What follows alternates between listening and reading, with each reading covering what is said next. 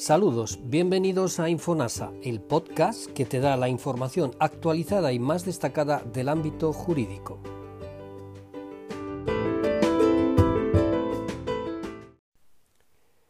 Saludos. El tema de hoy es el teletrabajo y las condiciones de usabilidad. Es una reivindicación permanente por parte de muchas empresas y trabajadores que se concreten realmente cuáles son las condiciones de la usabilidad del teletrabajo. Así pues, es necesario que se concreten desde las condiciones de ese teletrabajo a la desconexión digital o al uso de los dispositivos personales.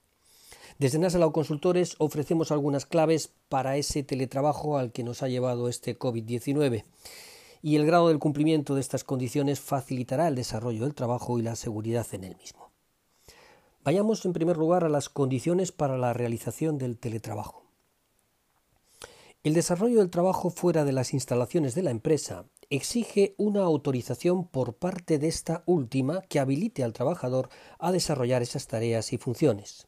Es necesario determinar el tiempo o periodo en el que se debe extender el teletrabajo, además de incluir el horario laboral y el tipo de jornada.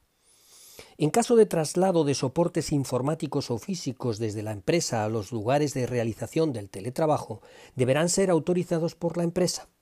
Cada trabajador deberá tener vinculado un soporte concreto que permita seguir con sus cometidos y contemplar el trabajo realizado sobre dicho soporte.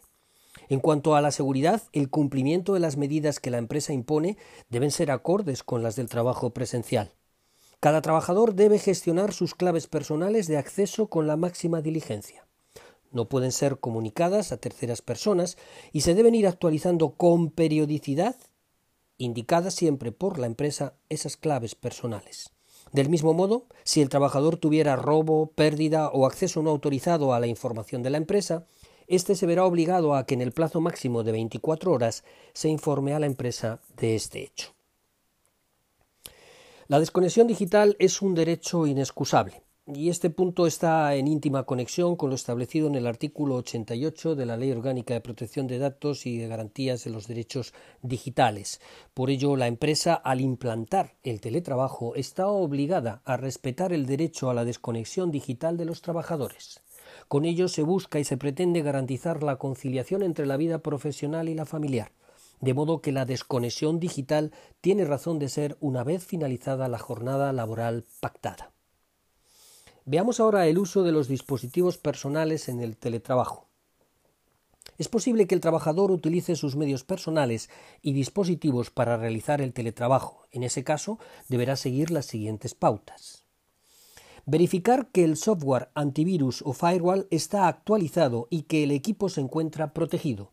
Por lo tanto, es un requisito previo que el trabajador debe observar, ya que cualquier fallo de seguridad en este ámbito tendría una responsabilidad eliminar de sus dispositivos todos los datos a los que hubiera tenido acceso en el transcurso de su teletrabajo y que son propiedad de la empresa. No será posible conservar una copia aunque hubiera descargado la información en su equipo u otro dispositivo. Se recomienda que las copias de seguridad sean enviadas o transferidas al entorno de sus equipos en la empresa. Evitar el acceso a conexiones inalámbricas poco seguras como las redes Wi-Fi abiertas, públicas, sin ninguna seguridad comunicar incidencias como robos, pérdidas de información, etc., de la misma manera que si se tratase de dispositivos de la empresa a través del correo electrónico o el método establecido de contacto. Por último, impedir el acceso de terceros a los dispositivos dotados con claves de acceso, claves, contraseñas, permisos, patrones de seguridad. Estas indicaciones deben ser realmente el vademecum para los usuarios de esta forma de trabajo en un entorno digital más imperante actualmente en las relaciones laborales. No obstante, en un futuro no muy lejano se plantearán interesantes cuestiones que se tendrán que resolver dentro del marco del carácter laboral por suscitar cuestiones controvertidas a la hora de ser adoptadas por parte de la empresa. Me refiero fundamentalmente a temas de criterios salariales en función de si el trabajo es presencial o es un teletrabajo. En este tiempo de COVID-19 nos ha llevado a unas situaciones de desigualdad y de discriminación salarial en muchos ámbitos del teletrabajo, pero tiempo habrá de resolver estos asuntos desde un punto de vista estrictamente legal. Esperamos que estas breves nociones sobre el teletrabajo os puedan ayudar en vuestros cometidos en este tiempo de COVID-19. Hasta pronto.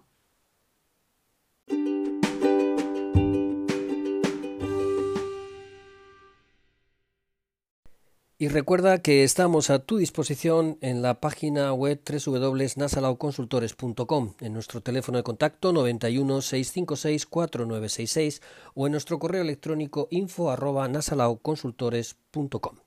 Hasta pronto.